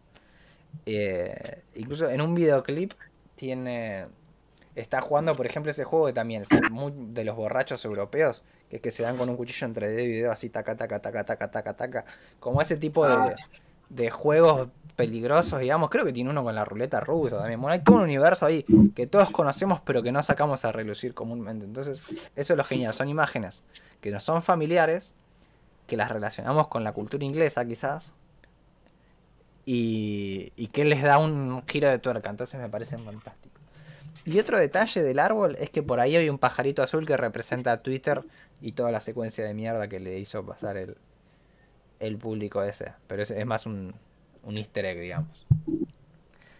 Eh, entonces es eso, es cuántos raperos eh, tienen tapas que significan tantas cosas, con tantas interpretaciones, y qué es eso, que tengan ideas así de buenas, digamos. Eh, a mí la de, la de la manzana en la cabeza y flechazo en el ojo me parece brillante. Eh, y es muy la forma en la que Slowthai encara la vida y la forma que Slowthai se presenta a sí mismo, digamos. El, mucho tener mala suerte también. Eh, ¿Dónde te sentaste, Augusto? No me la contes. ¿Qué pasó, weón? no, supongo que era porque estaba hablando de la torta. Eh, pero bueno, dejando de lado eso, darle bola a Slowthai y ojalá todo el mundo aprenda a hacer audiovisuales de él, no por las cuestiones técnicas de wow, qué corrección de color, ni qué sé yo, eh, ni así la fotografía, ni sé cuánto, sino eso, de tener ideas buenas. Y obvio después hay que conseguir que te la financien y lo que sea. Pero los videoclips del disco anterior son increíbles. Y tipo esa imagen también así de la relacionada con la tapa del disco de él con la espada y con Excalibur y esas cosas eh, Mm. que se muestran en el videoclip del tema que abre el disco eh, son brillantes. Son brillantes porque no solamente agarrar eh, la Inglaterra desde el saquito de té y los Beatles, sino es la monarquía, está apuntando juntamente a ese lugar. Claro. y siendo un hijo de inmigrantes en realidad. Sí, porque, porque, o sea, eh, perdón que te interrumpa, pero independientemente de que a nosotros nos llega eh, la historia de Arturo Pendragón y la mesa redonda, lo, de, sus doce caballeros y lo que sea como, como una especie de relato mítico, eh, en Inglaterra igual tiene un poco esta idea como fundacional, como un, poco un, un Rómulo y Remo, una idea de que la monarquía inglesa, eh, la monarquía británica en realidad, tiene sentido porque tiene esta tradición ancestral que viene desde Arturo Pendragón y, y antes y, y- que le entrega esa magia eh, y validez a, Isabel II. Eh, entonces, claro, es una imagen súper, súper poderosa eh, contextualmente hablando. Al- algún día creo que Slow te va a agarrar la historia de Enrique VIII y, y va a jugar con eso porque le metería como anillo al dedo para joder con eso. La historia de Enrique VIII es la, muestra y hay, muchas historias así en las monarquías europeas. Pero la muestra que son una manga de mamarrachos en general. Eh, hay una historia, ahora no me la acuerdo bien, una lástima. Pero la monarquía española, que ya no es más española, porque como curtían, eh, o sea, procreaban todos entre ellos, eh, todos sabemos que el, el- la cuestión del... Ay, no me sale la palabra, esto de...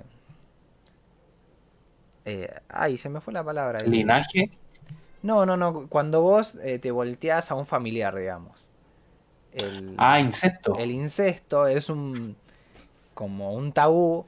eh, también por una su- suerte de protección de la raza humana, por el hecho de que, nada, si vos eh, tenés un hijo con un familiar, genéticamente es mucho más probable que salga, eh, digamos, eh, defectuoso a nivel biológico. O sea, es mucho más probable que nazca con enfermedades, con muchas vulnerabilidades y todo. Eh, Bueno, uno, un- el nacimiento de la antropología moderna viene justamente por la teoría de la ley universal de prohibición del incesto, que es básicamente que el ser humano tiene que eh, ponerse como regla social, dejar de relacionarse los unos con, con- consigo mismos, digamos, dentro de las tribus, sino con otras tribus para generar relaciones sociales. Y ahí es cuando nace la sociedad humana, según Levi-Strauss, si no me equivoco. pues, eh, te- yo te creo. Antropología en 30 segundos. Pero de ahí viene básicamente el insulto a tus papás son primos y esas cosas divinas que se dice la gente. Eh, todo viene de ahí. La cuestión es que literalmente los papás de la monarquía española, digamos, los, los ancestros eran primos o hermanos y así. Entonces en un momento le sale salió un, un heredero tan pero tan eh, discapacitado, vamos a decir, perdón, no sé mucho de cuestiones de discapacidad y eso y cuáles son las palabras correctas, ¿no? Pero salió un pibe que... Situación de discapacidad, amigo. Eso. En una situación muy compleja, digamos, de que teníamos... O sea, que no podía salir a la luz del sol, que no podía hacer nada, que claramente no estaba para ser el rey de España, ni estaba para hacer eh, la gran mayoría de los trabajos que uno podía hacer en esa época, ¿no? Estamos hablando del mil y pico, ¿no? Eh, entonces le tuvimos que entregar el trono a algún segundo tercer heredero de, de, Bélgica, Francia, Inglaterra y así como que se disputaron entre varias monarquías de Europa. Entonces como que en un momento termina el linaje de la monarquía española y empieza otro. Eh, de otra parte de Europa y las negociaciones eran medio bizarras. Nada, cosas así de la monarquía. Eh, pero bueno, creo que, que, ahí, que ahí asumen los noruegos, si no me equivoco. Libertad para Pablo Hassel, dicho sea de caso. Por eh, supuesto. Que no, no hicimos ningún pronunciamiento al respecto, pero todos sabrán que, cuál es nuestra posición. Eh, pero bueno, cortando un momento monarquía y nos reímos de los europeos. Eh, volvemos al disco. Tyrone, como decíamos, tiene dos lados, dos caras. Y en el mismo Spotify, Tidal lo muestra dividido, así que no tienen que hacer nada raro. Incluso si se lo descargan sin los separadores esos, las que están en mayúscula pertenecen al lado A y las que están en minúscula pertenecen al lado B. Y en el vinilo seguramente vengan lado A y lado B de cada lado. Eh, así que está bien marcado eso. Aprecio que se mantenga. Va, no que se mantenga, pero me gusta encontrarme con un disco que tiene esa concepción medio de la época del vinilo de lado A y lado B. Mm. Eh, si se fijan como algunos discos de rockeros viejos, que incluso lo siguen haciendo ahora un poco con... Por les debe haber quedado esa idea en la cabeza. Los lados A y lado B son un poco distintos. Eh, pero acá es plenamente distinto. El lado A es una chanchada hermosa. Es eh, lo mejor que yo escuché de UK Drill. Acá no agarra tanto del, dry, del grime, sí de la estética oscura y dark pero no tanto de la fiesta, que es de donde viene el grime, digamos, del jungle, el two-step y de movidas de fiestas electrónicas, sino del UK drill y agarrando esa parte callejera durísima, unos graves de la sunflauta durísimo. Incluso tiene un tema que se llama What, que es para mí el, lo que es un tema ideal del mundo del trap, del dirty south, del drill y de lo que vos quieras, digamos que es un tema de un minuto, un verso, eh, muy chancho y fin. Así, ¡pum! Piña. Chau. Y es loco porque es un tema que, si no me equivoco, la noche anterior, él conoce, o sea, la noche anterior de grabar el tema, él conoce a Pop Smoke y esa mañana lo matan a Pop Smoke. O sea, esa noche misma, después de que se ven, lo matan a él y él les y se despierta la mañana siguiente con la noticia de que lo acaban de matar.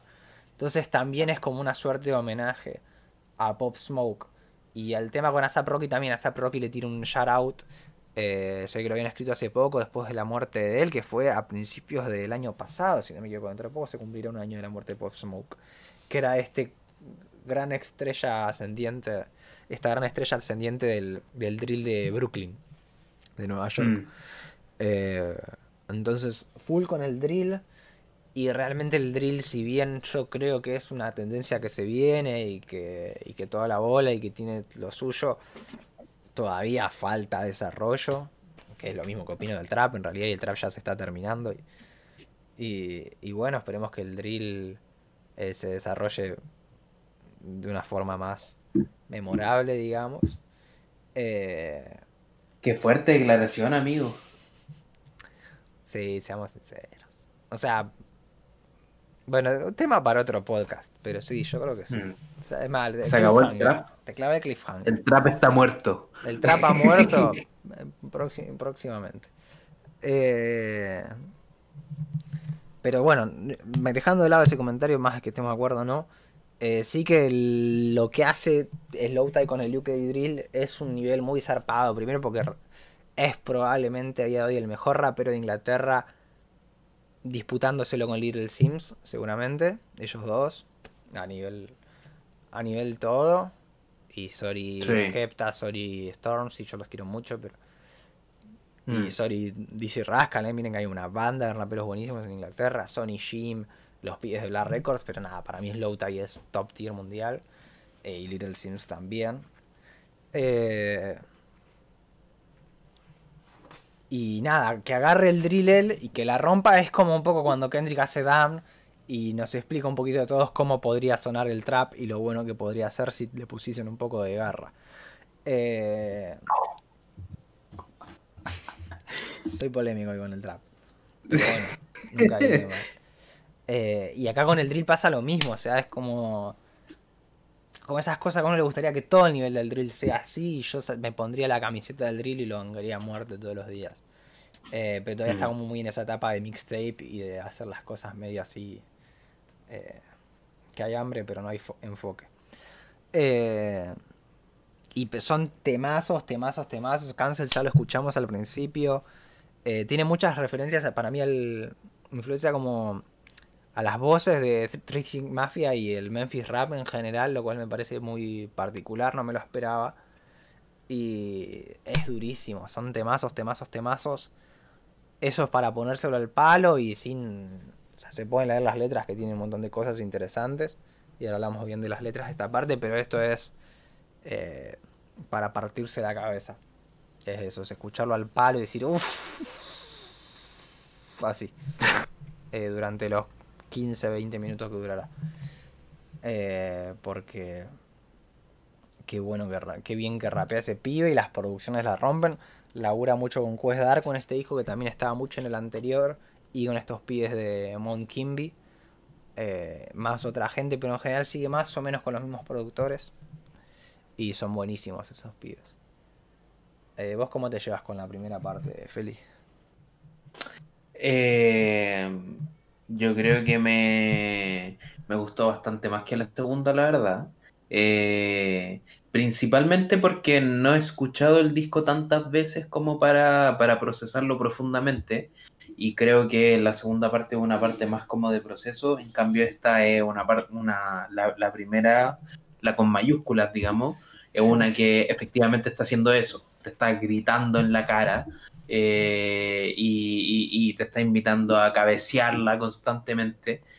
Eh, cuestión por la que es mucho más fácil entrar. Además, eh, ahí no sé, pues por ejemplo salió el, el, el- el single con ASAP Rocky, que, que igual eh, me lo vacilé mucho cuando salió, entonces como que me enganchó muy bien esta, esta primera parte y a mí por lo menos me gusta bastante el drill.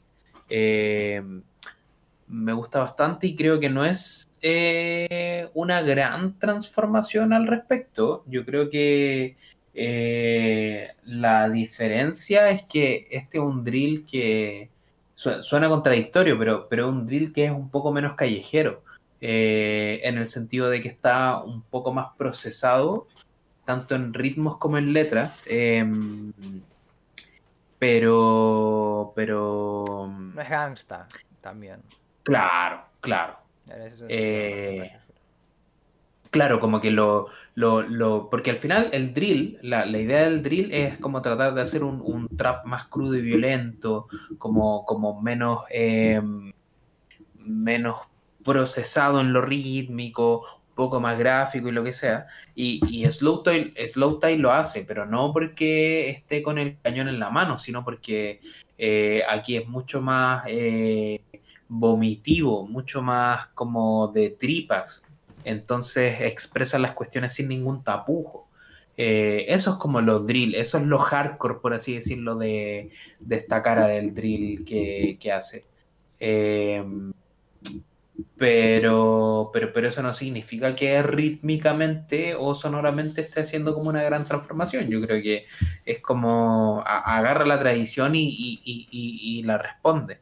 Eh, pero, pero, pero me gustó mucho, me gustó mucho para cabecearlo, como los 6, 7 temas que tiene esa, esa primera mitad, weón, todo el rato así. Todo el tiempo así. Cabeceándola, weón. Eh, no, genio. Sí, y yo siento que, bueno, primero avísenos en el chat si les gustó el disco y toda la bola. Creo que no les pedimos interacción en todo el vivo, pero está más que claro que queremos que opinen de lo que vamos hablando. No hay que apacarar- acaparar el micrófono. Pero yo siento que a nivel esto de que vos decís del vómito, del escupitajo y eso es, es como el lado más reactivo del disco. O sea, es toda esta mierda que hablamos que le estaba pasando a Slowthai de la cancelación, de los problemas de salud mental, de las drogas. eh, y es el vómito de todo eso, pero siento eso, que es una respuesta, eh, una reacción al- a lo que está sucediendo en la cabeza y por fuera de la cabeza, digamos. Eh, no es como un proceso de introspección ni nada, sino es eso, es respuesta.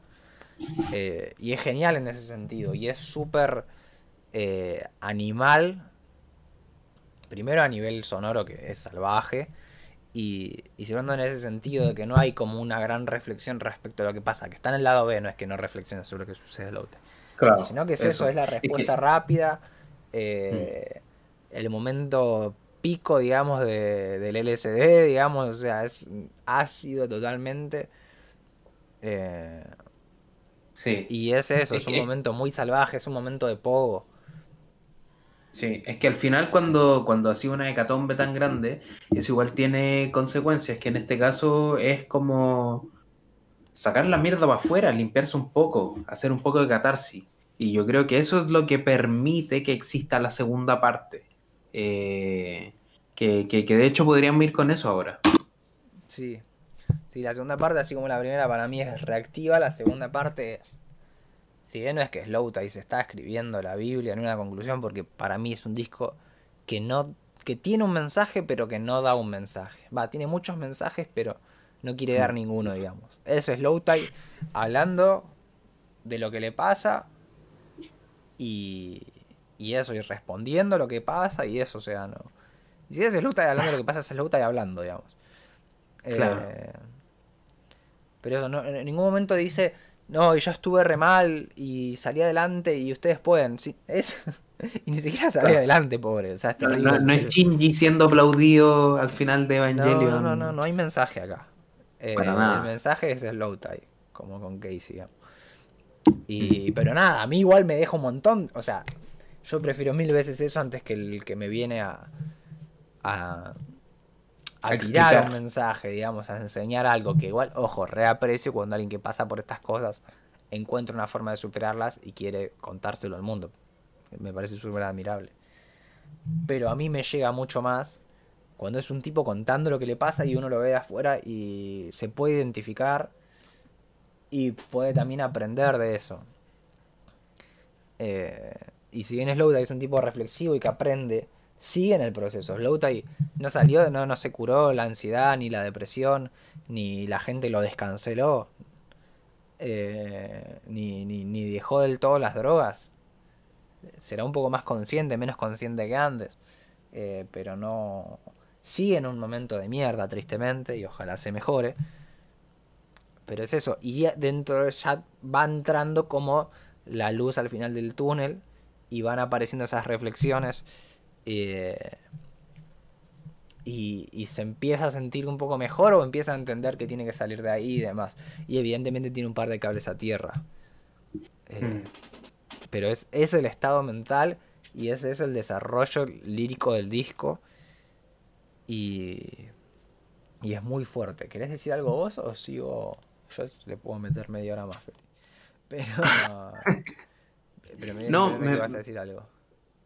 Eh, me, me parece que igual el, el disco al final tiene la capacidad de, o sea, este, este segundo disco dentro del disco, a eso me refiero, em, tiene la capacidad igual de demostrar un, un slow time mucho más claro en, en lo que está sintiendo, pensando, mucho más dispuesto como a eh, reflexionar y sacar conclusiones pequeñas, eh, muy como de eh, baby steps, como dicen los gringos, como, como un pasito a pasito, digamos.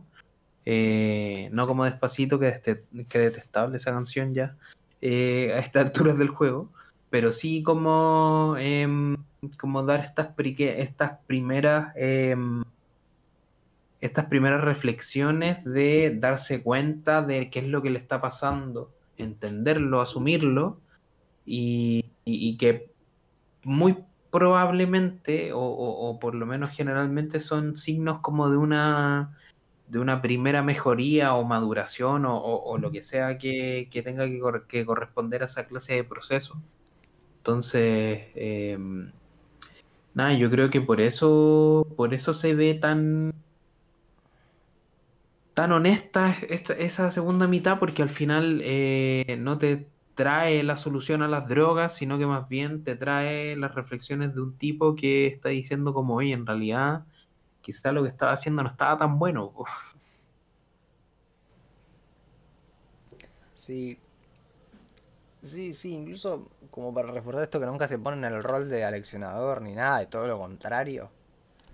Eh, tiene un estribillo, antes hablaba de la mala influencia y el mal papel. Tiene un estribillo que, que dice como estaban los chicos tranquilos en jugando Simon 6 eh, y va Tyron, sal, eh, se, tira, se tira al río y vos qué haces, digamos. Mira, te lo rimé y todo. Eh, o sea, esa cosa que nos decían las madres, por lo menos a mí me decía mucho mi mamá, de, ay, si Pepito se... Porque no sé, yo me copié en la prueba y vos decís, no, pasa que él también. Mamá venía y decía, no, y si él se tira al río, vos también. Es como esa idea, pero acá es Tyron diciendo, eh, eh, como es Tyron el que está diciendo. Y, y si, como a otro chico, y si Tyron se tira al río, vos también. Y es más, dice, Tyron se tiró al río. entonces desde, ya se está poniendo desde chico en esa posición de ser la mala influencia del que es el que se manda las cagadas.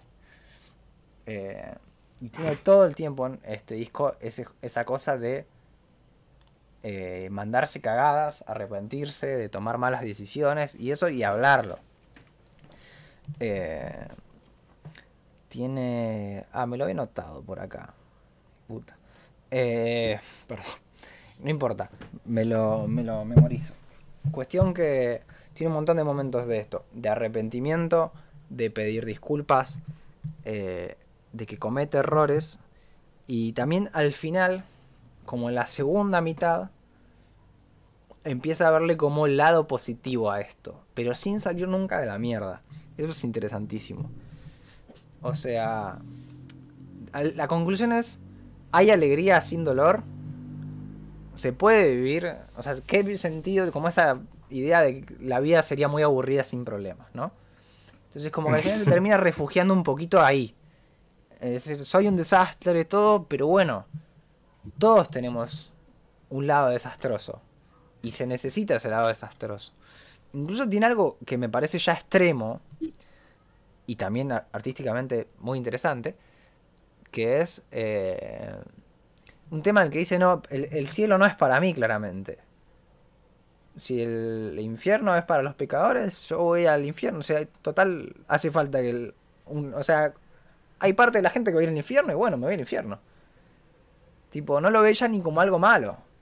O sea, ve mm. mal los pecados, pero digamos, asume su, su responsabilidad, digamos. Creo que ni siquiera es creyente ¿no? Es más metafórico lo del infierno.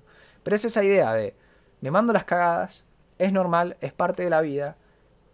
Y ahí estamos. Y como que asume que, esto me parece eh, chotísimo a nivel psicológico y trataría de que, que nada, estaría bueno vaya al psicólogo y se saca esa idea de la cabeza o lo que sea, de que nada, de que no se puede vivir bien sin sufrir.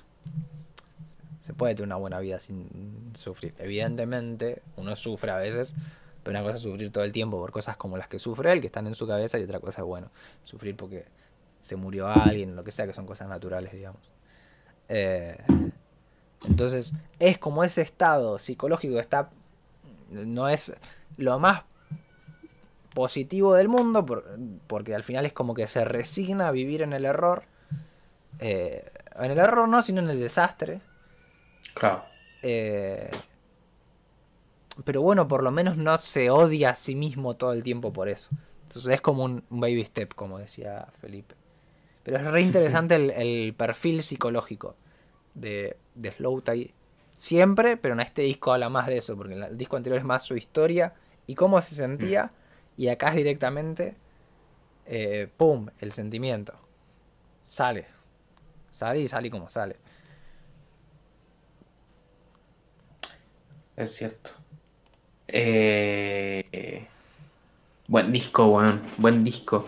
Y, mm, y, y, tú revisaste los productores de esta segunda mitad? Yo no estoy tan al tanto, no lo Sí. ubico tanto. Bueno, no hablamos de lo musical de la segunda mitad. La segunda mitad es mucho más tranquila, entre comillas, a nivel musical. Y tiene un Claro. tema. A mí no me gustan los Beatles. Esto. tema aparte, digamos. A mí que no me gustan los Beatles tiene un tema súper beatlesco. Y encontré una manera que me gusten los Beatles. Lo es muy loco. No odio a los Beatles, simplemente no me atrae la estética. Eh, el primer tema de la segunda mitad, o el segundo, uno de esos dos, es muy los Beatles. Y, y, y siento que la segunda mitad es, en un sentido, la escuela de Brockhampton, la última, digamos, es tipo Mm. más adulto de Dominic Fike y Dave Never, que incluso están en el disco. Y está muy relacionado para mí con Ginger en algunas cosas, esta segunda mitad. El último disco de Mm. Brockhampton. Hay video en el canal al, al respecto. Y con eh, música inglesa no relacionada con el rap. Por ejemplo, los Beatles. Por ejemplo, James Blake. Eh, Mm. Por ejemplo, Moon Kimmy, que también es de la electrónica de allá. Entonces es súper interesante en ese nivel. Y otra cosa que no mencionamos, pero es como que algo que. que tal vez quedaba en el miedo de que Slowdive era un rapero y se iba a quedar siempre en el mismo, la misma temática. Y que en general los raperos, con todo lo que hagamos al rap, seamos sinceros, no suelen envejecer muy bien. Que Mm. profundice en la expresión artística, de que no se encierre eh, ni en una forma de escribir, ni en un sonido, ni en nada, y que al mismo tiempo mantenga perfectamente su identidad y la identidad inglesa. Entonces, se, se mantiene Slowdive como un personaje súper británico a nivel musical y va evolucionando o mutando, para no decir simplemente evolución, digamos. Claro. Eh, y eso me parece admirable. Sí, em, también tiene el efecto de que, de que creo que eh, es un contraste súper interesante tanto con lo que ha ido construyendo en su carrera, eh, incluso hasta la primera mitad del- de, este último disco, eh, como también con cuestiones más como de su estilo de rapear, con su flow, etc. este estilo más calmo es muy distinto a lo que a, lo que uno sonoramente espera de la voz de Slowthai. Y además en esa segunda mitad tiene invitados como, no sé, Denzel Curry, ¿cachai? Que, que, que- tiene este, este personaje como est- esta angry voice, eh, como, como, como le dice el mismo, esta voz de enojado, eh, como tan característica que, que al final te hace empezar como chuta, como cómo está funcionando esta cosa de tal forma de que eh, esto- estos raperos que, sin pensar en las líricas, solo sonoramente rapean tan crudo, eh, se metan a estas bases que si bien tienen estas reminiscencias medias traperas, son súper pop al final de alguna forma, súper, eh, por lo menos rítmicas. Y, y- y- y- y que están en otra vibra respecto a lo que uno, un- uno pensaría de voces de este estilo. Sí, y lo interesante es que no es que Slow Tie se pone pop o cambia su forma, o sea, cambia su forma de rapear, pero la cambia dentro del, del método Slow Tie, digamos, ¿no? O sea, sigue Claro. variando una bocha los flows, sigue metiendo cosas raras, sigue eligiendo palabras extrañas para rimar. Eh, tipo, en una rima ambidiestro, que en inglés se llama como ambidiextrous. Tipo, una palabra rarísima para rimar. Re complicado, hermano. ¿Por qué te, ¿por qué te buscaste eso? tipo, sigue yéndose por rincones raros del- de la rapeada. Y es súper interesante. Los flows que hace cuando rapea lento también son súper interesantes. Eh, para decir rapea lento parecía algo bien básico, ¿no? Eh, Hmm. Entonces eso, no es el típico rapero que en un momento se pone a hacer pop y canta así, pi, pi, pi, no, sigue rapeando como la sanflauta, sin que sea tan... eh, sin que se sienta tanto como rapeado. Tiene este tema de gorilas, con gorilas, digamos, que es un tema de gorilas en los que está invitado él, que es re interesante Claro. a nivel eso. Incluso Dorman del disco anterior, que es un tema punk, y que le está rapeando, pero se siente perfectamente como un tema de punk, no es un tema de rap, pero el tipo está rapeando. Y el tema de gorilas tiene mucho que ver con eso. Si bien canta un poco y todo lo que vos quieras, el tipo está re rapeando. Y no se convierte en una canción de rap en el sentido de un break de batería y pi, pi, pi. Entonces, eso es genial de. Cómo se puede adaptar a rapear sobre cualquier cosa y siempre rapeando excelente es increíble. Y es muy envidiable para el resto de la humanidad. Eh, así que eso, no, no le tengan miedo a que como haya un lado B más vulnerable de él quizás, eh, eso signifique que sea eh, así medio hipón o, o alguna de esas cosas que, que no quiere No, escuchar nada. público rapero. Sí, para nada. De hecho, ahora cuando le mencioné que era un poquito más pop, lo decía en un buen sentido por lo demás. Eh, hay que, no hay que tenerle miedo a la palabra pop, eh, ni a lo popular, ni a lo tranquilo. Eh, en, en el fondo es un gesto muy eh, desmasculinizador por lo demás, reconocer la vulnerabilidad. Eh, Sí, se agradece porque uno, después de la primera parte, yo al menos quedo loco. Y los discos que te dejan así, después, ¿qui- ¿quién se hace cargo de vos, digamos? ¿no? O sea, ¿quién se aguanta el pelotudo con ganas de saltar y Sí, quedarse po. bien un poco solo en la casa? Eh, entonces, que el mismo disco te baje el humo, se zarpa, te lleva al punto de querer llorar, pero bueno, por lo menos te baja el humo. Eh, se agradece mucho. Es un poco rara la estructura del disco. A mí el tema que cierra es como a nivel conceptual está bien, pero no cierra también a nivel musical. Incluso como la última línea que dice. O sea, el último tema es como que vuelve un poco a la parte más punchy. Y. Venía, o como que parecía el primer verso más duro, el segundo más tranqui, que parecía bien como para cerrar un disco. Y el tercero se pone más duro todavía. Y termina cerrando como diciendo no sé cómo salir, una cosa así. Pero a la de como no sé cómo salir de la crisis de, psicológica y al mismo y sale del disco, digamos. Entonces es un final Claro. medio extraño.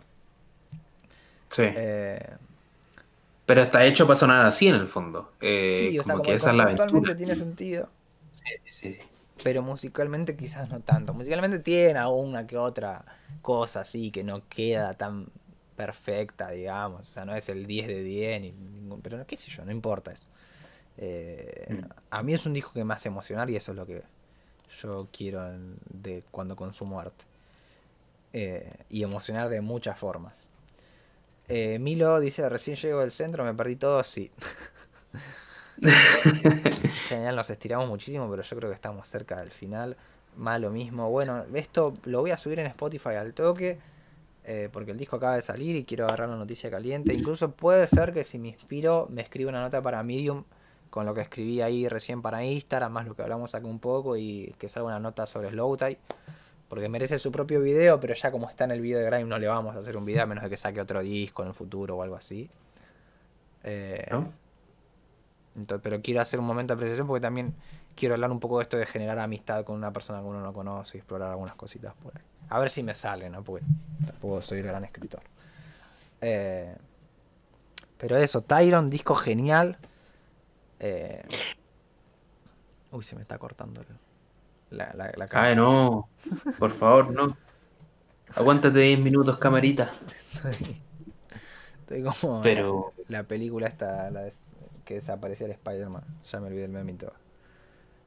Endgame. Eh, no, la del Thanos. Ah, a- Avenger. 50. eh, la anterior. Sí, eso. Me estoy, estoy fumando. Eh, ¿Qué ibas a decir, querido? Infinity War. Eh, Ahí está. eso era. ¿Qué iba a decir yo? Eh, yo creo que. Eh, o sea, sí, Tyrone, tremendo disco, hay que escucharlo eh, por todas las razones que, que tú mencionaste al principio. Pero. mm, Pero también me gustaría quedarme con, con- como a modo de reflexión final, por así decirlo, con que eh, em, Slowthai es un personaje que, uy, ¿cómo te fuiste, amigo? sí, sí, sí. No, te, per- te per- te perdimos. Pero bueno, bueno. eh, Slowthai es un personaje que, que da bastante para, para pensarnos. Uh. Eh, ¿Qué pasó? ¿Te, te El, fuiste? cel- el celular está como, como estaba recién mi imagen. Ah, no, va a explotar. Perdón.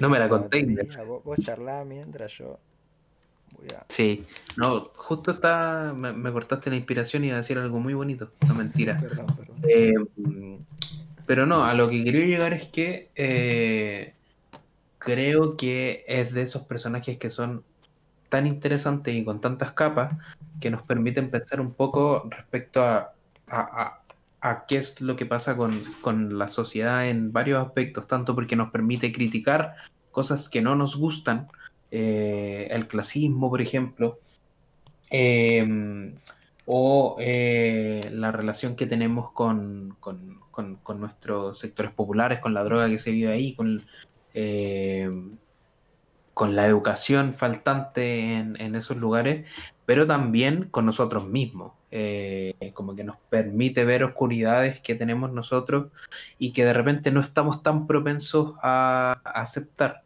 Eh, creo que, que la música te deje reflexiones de ese estilo es una cuestión bastante más valiosa, a mi parecer, eh, aunque me crucifiquen lo- los sabios de la música, eh, bastante más valiosa que, eh, em, que el montar en séptima un acorde que está ultra complejo de un bemol de no sé qué cosa. Eh, lo que acabo de decir no tiene ningún sentido, pero, pero no importa. Eh, creo que se entiende la idea de comunicar. Eso, eso, por eso. Sí, o sea, el arte sobre la, la técnica, digamos, desde mi punto de vista. Uy, pero el arte es técnica, pues amigo. Sí, bueno, Eh, digo el arte como para decir la expresión, ¿no? Claro, claro. Eh, Sí, no, yo. la emoción o el que- sentimiento. Por sobre lo técnico. Que de- ponte tú, es muy parecido a lo que me pasa con los Beatles, ponte tú. Como que me, me parecen tan excelentes, pero esta imagen como de que mm, eh, de que es la mejor banda de la historia, como que me, me produce bastante distancia porque en el fondo creo que eh, que la música que vamos a llamar como la mejor de la historia tiene que ser música vehemente, necesariamente, música como con mucha energía que produzca muchas emociones y los Beatles, si bien tienen eso en parte, lo sacrifican muchas veces para, hacer mucho técnicamente. Y, y para mí no va tan por ahí la cosa, ¿cachai? Sí, y para mí Eh, los Beatles técnicamente eran bastante más pobres de lo que nos quieren vender. Eh, los fans de los Beatles, ¿no?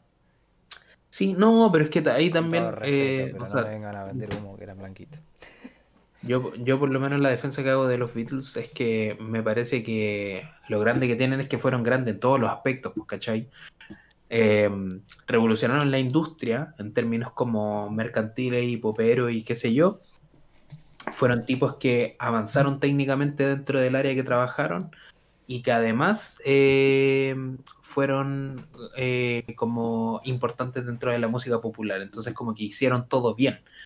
Pero claro, para mí no, no, no son brillantes, no son lo más brillante en ninguna de esas áreas, ¿cachai?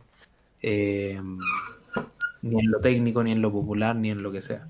Pero en el fondo, a- a lo que voy es que esa, o sea, me desvié bastante porque estoy hablando de por qué los Beatles, eh, porque como cuál es Sí, mi sí, problema con los Beatles, que es esta imagen que se construye alrededor de ellos, pero a, a qué quería llegar con Slow Time.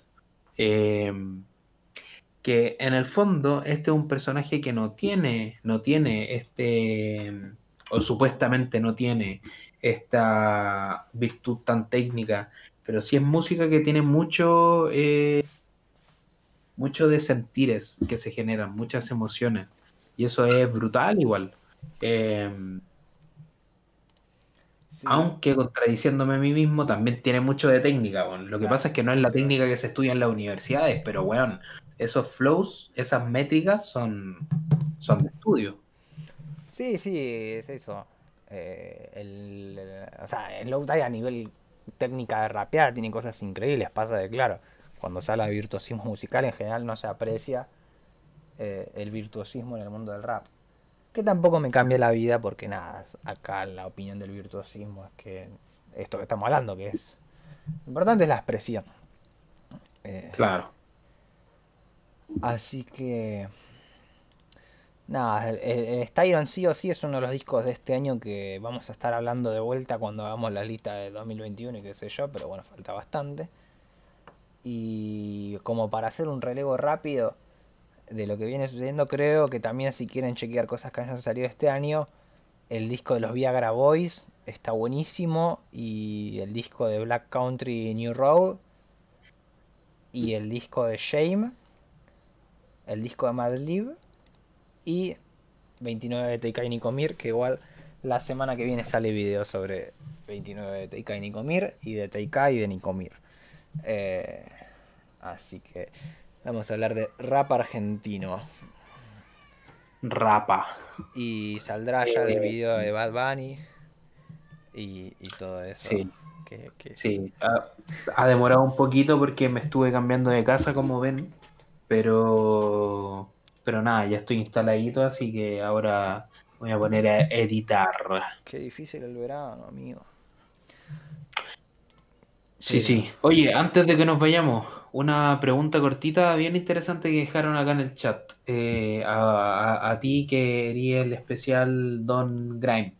Eh, ¿el Grime allá tiene alguna relación con la evolución actual de la electrónica inglesa? Me gustaría saber la respuesta. La realidad es que, claro, tengo más. Estoy más al tanto del presente del grime que de la electrónica en Inglaterra. Y no, ahí lo Ujú. relacionaste con James Blake y la verdad que yo no veo relación con, con James Blake, más allá de que, claro, que hay admiración mutua, digamos. Pero- Sí, sí, no, pero ahí Nix dice más allá de James Blake. En el fondo yo entiendo que la pregunta es No, no, si es que el grime ha influido en la, en la, en la actualidad de la música electrónica inglesa, británica. Sí, sí, sí, pero por eso no, no lo sé porque no sé en qué Mm. está la electrónica inglesa en este momento. Eh, en todo caso no hubiese sido el grime, sino el garage, el garage, como le dicen ellos. El garage. Y el two-step y el jungle, que es, que es de donde viene la- el grime al final, digamos. Claro. Eh, o sea, incluso la gente del mambo de grime no se considera rap. Eh, Claro. Ellos no, no son hip hop, digamos, si les preguntas. Ellos vienen del garage, del two-step y del jungle y de alguna que otra cosita por ahí. Evidentemente los tipos están rapeando y tienen muchas cosas en común con los raperos de UK hip hop y con los raperos del rap que todos conocemos, digamos. Eh, pero nada, ta- también existe eso de que nada, ya hacían trip hop y había gente rapeando sobre trip hop y claro, no era no era hip hop como tal, quizás. O sea, no, no lo digo como para señalarlos con el dedo y decirles, no, ustedes no son hip hop, sino que ellos no se consideraban así. Claro, claro. Pero eso, yo calculo que si, supongo yo que si ha influido el sonido del ski beat, o sea, del beat de grime, eh, en la electrónica es que en realidad que ha influido el garage y, y el jungle. El chuster no- que, creo que fue algo más bien efímero, no estoy seguro. Pero el jungle y el garage sí parece que son sí. géneros más relevantes en la historia de la música electrónica. Pero esto es re interesante y nada, a ver si hay algún día alguien, llega a Lucum alguien que sepa banda electrónica y empieza a bajar data. Porque yo cada día me doy más cuenta de que tendríamos que estar. Sea, que esa es la actualidad del mundo de la música, más que nada, entonces. Habría que cubrir más todavía de lo que lo cubrimos. Pero bueno, ya haremos el esfuerzo poco a poco.